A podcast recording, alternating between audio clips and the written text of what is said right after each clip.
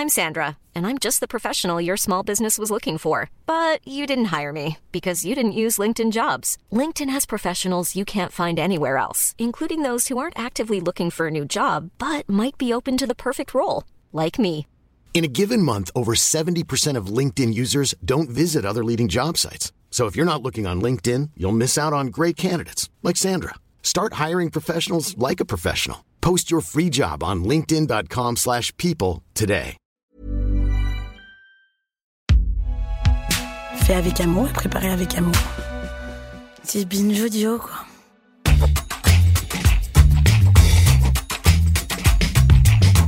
Salut, c'est Thomas Rozek. Alors je sais, je sais qu'il est tentant de se réjouir des récents démêlés de Nicolas Sarkozy avec la justice. Je sais ce qu'il y a de finalement assez plaisant à voir un monsieur qui a bâti une bonne partie de ses succès électoraux sur une certaine idée de la répression, où les concepts de seconde chance, d'aménagement de peine et de proportion dans la sanction n'occupaient pas vraiment le premier rang. Aussi, le voir écopé d'un an de prison ferme, c'est assez amusant, de prime abord. Mais de prime abord seulement, car, et c'est un problème récurrent dans les camps dits progressistes, ça n'est pas parce qu'il s'agit d'un adversaire politique qu'il faudrait en oublier nos convictions, à savoir, entre autres, que le modèle carcéral français n'est pas satisfaisant, qu'année après année, il est en perpétuelle dégradation, dégradation qui ne fait que rendre encore plus inefficace la sanction qu'est l'emprisonnement. Et alors qu'on pensait impossible de vider au moins un peu les prisons sans sombrer dans l'émeute et les accusations de laxisme, la crise du coronavirus a précipité les choses et fait sortir l'an dernier de nombreux prisonniers. De quoi conforter celles et ceux qui, depuis des années maintenant, plaident pour une sortie plus franche du tout carcéral pour qu'enfin on remette du sens dans tout ça. À la fin du printemps dernier, on avait consacré à cette question un épisode que je vous propose de réécouter. Bienvenue dans Programme B. Il faut absolument faire de la place dans les prisons de la planète. Chaque jour ici, les prisonniers vivent avec la peur au ventre, la peur de mourir derrière les barreaux. Moi j'ai vu des scènes de mec qui s'est fait couper dans le bras. Dès le moindre petit truc là, c'est. Moi dans mon bâtiment à moi là, il y a vraiment deux ailes où ça a tout cassé. Là, ça fait une semaine qu'on n'a plus de parloir, qu'ils nous autorisent plus les promenades, on n'a plus rien, on est en train de paniquer en prison. Il y a des rumeurs qui circulent comme quoi, il- comme quoi ça allait s'empirer. Cet épisode, à l'époque, il nous était venu en partie de la lecture d'un livre au titre évocateur, Décarcéré, paru aux éditions Rue de l'Échiquier. Un livre signé par Sylvain L'Huissier. Il est entrepreneur social. Il a participé en 2018 à la création de l'Agence de travail d'intérêt général et de l'insertion professionnelle. Je l'avais donc invité et lui avais demandé très simplement, pour commencer, c'est quoi une prison? Une prison, c'est un endroit où on enferme euh, des personnes pour une peine. Euh, alors en France, les prisons, elles ont plusieurs formes. Ça peut être euh, des maisons d'arrêt où sont détenues euh, les personnes qui attendent d'être jugées. en prévention, ce qu'on appelle, et puis les personnes qui ont à exécuter des courtes peines de moins d'un ou deux ans. Ensuite, on a les, centres de détention et puis les maisons centrales pour les personnes jugées les plus dangereuses. Ça, c'est donc les peines qui, notamment les peines qu'on a en cour d'assises, parce qu'il y a aussi un, un distinguo à faire entre le crime, le délit, qui ne sont pas, pas jugés de la même façon. Euh, le livre s'appelle Décarcéré. Ça veut dire quoi décarcéré? Décarcéré, c'est un mot qui n'existe pas dans le dictionnaire et c'est pour ça qu'il m'a plu. Euh, il veut dire, euh, il veut dire sortir euh, de prison. Il veut dire sortir de l'univers carcéral. Donc pour moi, il veut à la fois dire sortir de prison des personnes qui n'ont rien à y faire, qui n'ont rien à apprendre ni pour elles ni pour la société. Et puis, euh, il veut aussi dire euh, sortir d'un système où la prison est trop présente, trop systématique, euh, trop brutale. Qui on trouve dans les prisons françaises? Ça aussi, vous, vous le mettez en avant dans, dans votre livre. Est-ce qu'on sait qui sont les personnes qui sont derrière les barreaux en France? C'est une question pas simple. Euh, ce qu'on croit souvent, c'est qu'on trouve euh, des personnes euh, condamnées et coupables derrière les barreaux. Il faut avoir en tête que 30% des personnes qui sont emprisonnées aujourd'hui sont en attente de jugement. Ça veut dire qu'elles sont encore présumées innocentes, en tout cas. Et la deuxième chose, c'est qu'on croit qu'on trouve des criminels, des personnes qui sont condamnées pour viol, pour meurtre. C'est pas la réalité non plus, puisque ça représente seulement 1,5% des personnes condamnées à des peines de prison ferme. Donc concrètement, on trouve beaucoup, beaucoup dans les prisons de personnes qui sont condamnées pour des délits, délits routiers, euh, délits euh, à l'usage des stupéfiants. Et on trouve beaucoup de personnes qui sont condamnées pour des très courtes peines. Grosso modo, pour se donner une idée, c'est 3000, 3500 personnes qui rentrent en prison pour des peines de plus de 5 ans euh, chaque année, alors que c'est plus de 90 000 personnes qui sont condamnées à des peines de prison de moins d'un an. Donc on croit qu'on enferme principalement des, criminels et des violeurs, et c'est pas la réalité. Même moi, j'avais en tête l'idée que l'institution judiciaire avait fait un pas dans la direction de la sortie du tout carcéral et que de plus en plus, on favorisait justement le sursis, le fait de ne pas aller en prison, euh, et que c'était devenu la norme. Euh, si je comprends bien, ça n'est pas tant que ça la réalité. Si, d'une certaine manière, c'est la réalité, vous avez euh, plus de personnes qui sont suivies par la justice, ce qu'on appelle en milieu ouvert, donc avec des peines alternatives à la prison, comme le sursis avec mise à l'épreuve ou le travail d'intérêt général. Euh, mais ça n'empêche qu'il y a quand même beaucoup trop de personnes euh, en prison. La question du livre et de décarcérer, c'est euh, comment on, réduit encore le nombre de personnes emprisonnées et surtout comment on sort de la surpopulation carcérale. C'est-à-dire que le constat qu'on fait euh, sans discontinuer depuis euh, plusieurs dizaines d'années, c'est que les prisons sont trop pleines et que du fait qu'elles sont trop pleines, euh, on ne peut rien y faire d'intelligent. On ne peut pas apporter de la formation ou de l'enseignement en détention. C'est difficile pour les personnes de voir leur famille, c'est difficile pour elles d'apprendre quelque chose de leur détention. Donc il faudrait réduire le nombre de personnes détenues pour sortir de cette surpopulation carcérale. Le problème, c'est que souvent on fait le raisonnement inverse. On croit qu'il faudrait construire des prisons en plus pour réussir à, arriver à 100% de, taux de remplissage des prisons. Ça marche pas. Grosso modo, en 50 ans, euh, on a multiplié par 2,3 euh, le, nombre de places de prison et on a multiplié exactement par le même nombre euh, le nombre de personnes détenues. Donc en fait, quand on construit une nouvelle prison, on incarcère plus de personnes plus longtemps. Hmm. Ce qui euh, revient souvent, c'est l'idée que, euh, c'est d'ailleurs la première idée reçue euh, sur laquelle, à laquelle vous vous attaquez, parce que le, concept du livre, c'est comme ça de, pointer des idées reçues et d'y apporter des, arguments, c'est que la prison serait le club med, un endroit où finalement il fait pas si mauvais d'habiter, on est logé, nourri, et on s'en sort plutôt pas mal vous rentrez dans les détails des, conditions euh, euh, de détention. Une des difficultés qu'on a pour saisir la réalité de ce que c'est la prison, c'est aussi, et vous le dites très bien, qu'il n'y a pas deux prisons pareilles en France. Non, il n'y a pas deux prisons pareilles. Ça dépend euh, si vous êtes en région parisienne ou dans le sud de la France, c'est pas les mêmes établissements, c'est pas les mêmes cultures de travail. Il y a une grosse différence à faire, c'est les maisons d'arrêt et euh, les centres de détention ou les maisons centrales. Quand on parle de surpopulation carcérale, c'est vraiment les maisons d'arrêt. C'est là où sont détenues les personnes euh, en attente de jugement et les courtes peines. Et là, on est à des taux de surpopulation avant le Covid qui étaient à 138-140%, euh, avec des maisons d'arrêt qui sont à plus de 200% plus de 200%, ça veut dire que quand il y a une place prévue, il y a deux personnes qui l'occupent. Et là, les, conditions de détention sont très très loin de ce qu'on pourrait espérer du Club Med, parce qu'on est à 3 ou 4 dans une cellule de 9 mètres carrés, avec les toilettes qui sont dans la cellule. Donc en termes d'intimité, c'est pas forcément terrible. Et avec euh, parfois euh, cafards, euh, rats, punaises de lit à l'extrême. Donc oui, les conditions de détention dans pas mal de prisons de France sont pas suffisantes. Après, moi, par rapport à la prison, c'est le Club Med. Euh, je me dis que récemment, beaucoup de personnes ont eu l'occasion de faire une petite expérience qui est celle euh, du confinement, de devoir euh, rester chez elles une majeure partie de la journée, de pas pouvoir choisir quand elles vont et elles viennent. Et ces personnes-là, elles ont la télé chez elles, elles font absolument ce qu'elles veulent. Euh, elles sont pas enfermées à 3 ou 4 dans 9 mètres carrés, et pourtant, ça a été très dur à vivre pour beaucoup de personnes. Et je pense que ne serait-ce que cette petite expérience-là, même si c'est pas de l'enfermement, ça permet de se donner une idée de ce que c'est euh, d'être privé de liberté. Et peut-être que ça va permettre de revenir un petit peu sur cette représentation, que ce serait l'idéal d'aller vivre en prison parce qu'on n'a pas à travailler et qu'on a juste à attendre dans sa cellule. Euh, oui, le Covid permet de relativiser pas mal de choses et de mettre en lumière d'autres choses. Vous terminez d'ailleurs le, livre là-dessus, on, va y revenir. Juste avant, j'aurais aimé qu'on évoque un, autre point qui, qui, moi, me semble important, c'est que il y a comme une, un impensé ou une impossibilité euh, de penser la prison euh, en France, notamment du fait d'une phrase de Robert Badinter que vous citez, qui revient souvent, qui dit en substance que, que la République ne peut pas donner à, un prisonnier de meilleures conditions qu'elle ne donne à, aux plus pauvres de ses ouvriers. Et qu'en gros, ça crée une espèce de barrière qui fait que si on améliore la condition de vie des prisonniers, c'est forcément une mauvaise idée républicaine.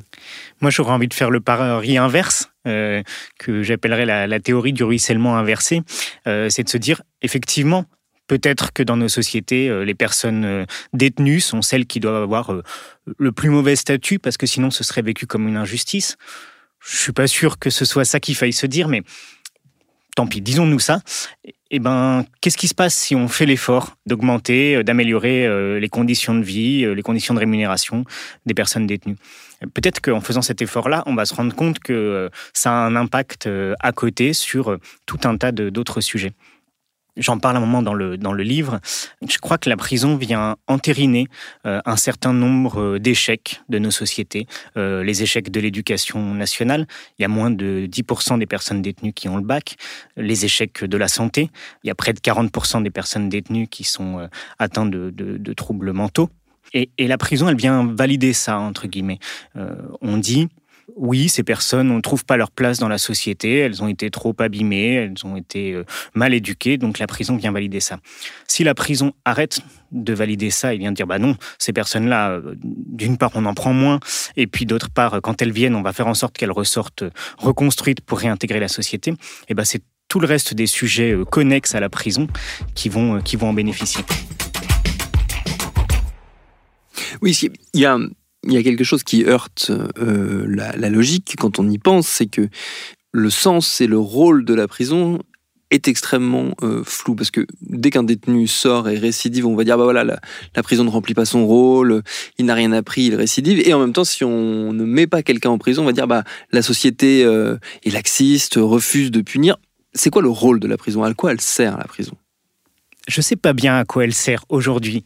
Euh, moi, j'aimerais qu'elle serve à euh, écarter une personne de la société pendant un temps donné et très limité quand il y en a vraiment besoin. C'est-à-dire qu'on estime qu'une personne est trop dangereuse en l'état et qu'il faut l'écarter et qu'il faut venir traiter avec elle un problème pour que quand elle ressorte, elle recommence pas. Et donc, que pour les personnes euh, condamnées, elles servent à, apprendre, à apprendre à vivre différemment en société, à apprendre à gérer euh, ses émotions, à régler des problèmes de santé quand il y en a. Euh, elles devraient servir à tout ça, la prison. Ce qui n'est pas clair, effectivement, aujourd'hui, il n'est pas du tout clair le rôle de la prison. On croit qu'elle sert à nous protéger. C'est faux. C'est la peine qui produit le plus de récidives. On n'a pas trouvé une peine qui produit le plus de récidives. Donc, on met la personne à l'écart de la société pendant 5 ans, 10 ans, et puis elle ressort euh, parfois plus dangereuse qu'elle est entrée. Et on se pose jamais la question, quand une personne sort de prison et recommence, la seule chose qu'on se dit, c'est qu'elle aurait dû rester plus longtemps, on aurait été plus longtemps protégé. Au lieu de se dire que peut-être que si elle n'était pas passée par la prison, il y a des choses qui ne seraient pas arrivées. La deuxième chose à laquelle la prison sert mal aujourd'hui, c'est réinsérer. On dit oui, la réinsertion, euh, on n'y arrive pas aujourd'hui en prison à travailler la réinsertion. Il faudrait moins de personnes détenues. Et je crois que un des vrais rôles de la prison qu'on refuse euh, de regarder en face aujourd'hui, c'est le rôle de châtiment. Avant, euh, il y a encore longtemps, on, on fouettait les gens, on leur coupait la main quand ils faisaient des fautes. Je pense qu'on n'a pas complètement perdu ça il y a toujours une partie de nous, une partie de notre société qui attend euh, qu'une personne condamnée, elle souffre. Et c'est pour ça que les conditions de détention ne s'améliorent pas. C'est pour ça qu'on allonge les peines de prison. C'est parce qu'on veut quand même qu'il y ait de la souffrance.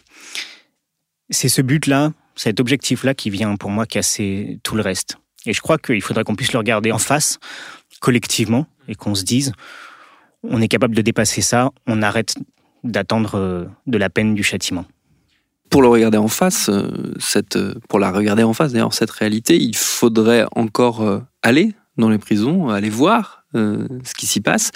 Or, c'est le, on va dire, c'est le fait d'une minorité. C'est en gros les prisonniers et les gens qui y travaillent qui vont y aller, ou les avocats et les gens dont ça fait partie de, de l'univers. Mais la plupart des gens ne seront jamais confrontés à la réalité de, de la prison. Qu'est-ce qui fait qu'on le tient à ce point-là à distance? Je pense qu'on en a honte d'une part, qu'on ne veut pas regarder en face ce qu'on fait. Je pense que la prison et la justice est un univers qui ne se rend pas très accessible aux citoyens, et je pense qu'il y a beaucoup de travail à faire à ce niveau-là. Il n'y a pas que dans les prisons qu'on peut rentrer voir ce qui se passe, on peut aussi aller dans un tribunal, assister à une audience correctionnelle ou à un procès d'assises et se rendre compte de comment est rendue la justice. Après, je pense que nos élus font pas toujours le travail suffisant à ce niveau-là. Eux, ils ont le droit de rentrer en prison. Ils ont le droit de rentrer en prison avec euh, un journaliste. Et c'est quelque chose qu'ils devraient exercer plus systématiquement. Et puis, je pense qu'on devrait faire en sorte que euh, des citoyens euh, puissent rentrer en prison de manière organisée. Et ça devrait faire partie de, la mission des établissements pénitentiaires que de se rendre visible. Il y a un élément qui, c'est un détail, hein, mais ça m'a, moi, ça m'a frappé. Les présidents de la République, comme les citoyens, ne vont pas dans les prisons. Euh, et vous, vous citez notamment le fait que de Valéry Giscard d'Estaing à François Hollande, aucun chef d'État français n'est allé en prison. Aucun. Aucun. Il n'y a que les ministres de la Justice qui vont en prison, et encore, je ne suis pas sûr qu'ils y aillent euh, assez. Mais non, les présidents ne vont pas en prison. Et effectivement, pour moi, ça relève presque de l'inconséquence politique. Euh, dire on va enfermer plus, et puis après pas s'occuper pendant un mandat de cinq ans euh, de ce qui se passe en prison, c'est assez grave. Mais je pense que euh, les présidents de la République ne sont pas les seuls à pas aller suffisamment en prison. On parlait tout à l'heure des parlementaires qui vont pas assez. Je pense que les, les juges vont pas assez en prison aussi. Pourtant, c'est les seuls à envoyer des personnes en prison. Donc, c'est elles qui vont décider euh, si une personne doit aller en prison ou pas. Et je suis pas sûr que tous les juges connaissent euh, la réalité de ce qui se passe en détention et une vraie vue sur la vie en prison, ce qu'on y apprend, ce qu'on n'y apprend pas. Et ça, je trouve que c'est dommage. Alors, le constat, c'est toujours important de dire que les choses vont mal. Ce qui est important aussi, ce sont les solutions. Euh, c'est quoi les alternatives euh, qui existent et qui, sont déjà là, peut-être, et qu'il faudrait encore développer? Comme peine alternative à la prison, qui est assez connue, il y a le travail d'intérêt général. Assez simplement, c'est un travail que la personne condamnée va faire gratuitement euh, pour l'intérêt collectif, donc soit dans une mairie, soit dans une association, soit dans une entreprise chargée d'une mission de service public. Globalement, ça fonctionne très bien parce que euh, simplement, bah, la personne, au lieu de la mettre à l'écart de la société, on va le mettre en plein cœur de la société, on va lui permettre de réparer sa faute, et puis on va lui permettre de faire des rencontres qui vont être positives. Donc c'est pour moi un exemple de peine. Euh, c'est pas la, la, solution miracle dans le sens où euh, oui, il n'y en a pas. on peut pas. Voilà, je, ne crois pas qu'il y ait de solution miracle, mais c'est un exemple de ce qu'on peut faire de plus intelligent que l'emprisonnement. Et ça, ça nécessite de réinventer complètement la manière dont on conçoit la peine pour euh, faire de la peine un objectif de désistance. J'en parle dans le livre. La désistance, c'est le fait d'arrêter de récidiver. C'est comme si on accompagnait une personne alcoolique euh, à arrêter de, boire. Là, le but, ça va être d'aider une personne délinquante à, arrêter euh, ses actes délinquants, à arrêter de récidiver. Et la peine intelligente, pour moi, c'est un accompagnement qui est fait de contraintes comme le travail d'intérêt général, peut-être euh, la surveillance électronique s'il y a besoin, donc le bracelet électronique, et puis de propositions d'accompagnement, euh, aider à trouver un emploi, aider à trouver un logement, euh, un stage sur la gestion des addictions, un stage sur la gestion des émotions. Tous ces outils-là, on les a. Maintenant, il faut pouvoir les mettre ensemble, et c'est aussi le rôle des services pénitentiaires d'insertion et de probation, qui sont très peu connus. Les SPIP, dont, vous, Parlez, dont vous parlez également à la, à la fin du livre, et qui est le je crois, un des seuls services de l'État qui voit son, son personnel euh, exploser totalement en termes de nombre exploser, euh, je ne sais pas, parce qu'il y avait tellement de manque euh, de personnel dans les SPIP qu'on on rattrape péniblement le retard. Mais oui, c'est une profession qui, qui se développe et qui est incroyablement méconnu par rapport au travail qui est fait. Euh, je fais le comparatif dans le livre, mais c'est un petit peu comme si on imaginait euh, que la santé, c'était uniquement les, les médecins euh, de ville et les hôpitaux, et qu'il n'existait pas des pharmaciens. Ben, les services pénitentiaires d'insertion et de probation, c'est les SPIP, donc c'est ces services qui vont accompagner les personnes détenues dans leur chemin de réinsertion et de désistance. Ils sont indispensables à ce que ça fonctionne. On a évoqué la crise du coronavirus tout à l'heure, brièvement, notamment sur cette, cette idée de l'expérience d'enfermement, même si c'est évidemment très très relatif comparé à ce qu'est la réalité de la prison. Euh, il y a un autre élément très important euh, qui, est, qui est venu durant cette crise du coronavirus, qui est venu confirmer le fait que finalement, si on veut vider les prisons, on vider les prisons, puisqu'il y a eu la décision euh, de faire sortir beaucoup de gens pour éviter que les prisons ne deviennent, comme ça a été le cas dans pas mal de pays, des foyers de contamination énormes du fait de cette promiscuité euh, euh, générale. C'est un signe d'espoir pour vous de dire que oui, c'est possible. On peut imaginer un système qui fonctionne en ayant la prison comme un recours d'exception. C'est à la fois un signe d'espoir parce qu'aujourd'hui la situation est largement meilleure qu'il y a quatre mois, c'est très désespérant aussi parce que ça fait euh, plusieurs dizaines d'années que des associations euh, et des personnes se, battent pour lutter contre la surpopulation carcérale, qu'on a l'impression que c'était impossible. Et puis, euh, en l'espace de deux mois et demi, avec une, une épidémie, ça y est, c'est fait.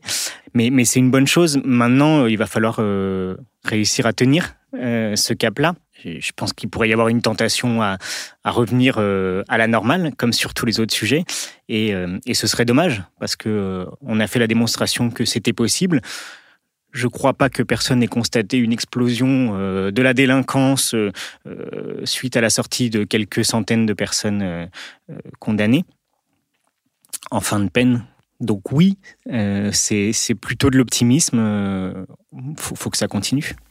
C'est un pas dans la bonne direction. Est-ce que on a une idée de d'où en sont les prisons là actuellement au moment où on se parle donc fin juin 2020 en termes de d'occupation de saturation possible ou pas? Les derniers éléments que j'ai, c'est qu'on est à 97% de taux d'occupation des prisons au global. Donc ça veut dire moins de 100%. ça n'était pas arrivé depuis pas arrivé très longtemps au, au, moins 20 ans, je pense plus.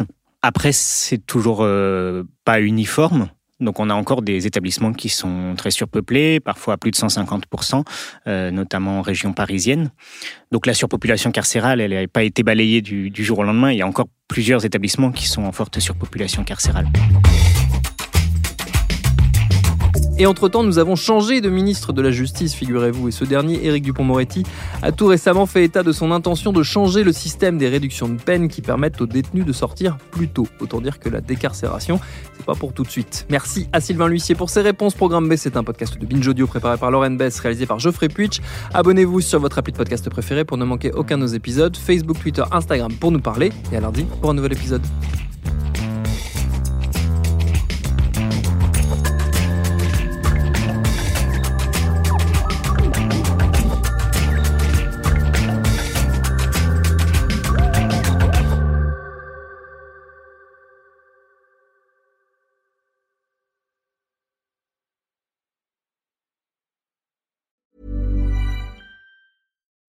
When you need mealtime inspiration, it's worth shopping Kroger, where you'll find over 30,000 mouthwatering choices that excite your inner foodie. And no matter what tasty choice you make, you'll enjoy our everyday low prices, plus extra ways to save, like digital coupons worth over $600 each week. You can also save up to $1 off per gallon at the pump with fuel points. More savings and more inspiring flavors make shopping Kroger worth it every time. Kroger, fresh for everyone. Fuel restrictions apply.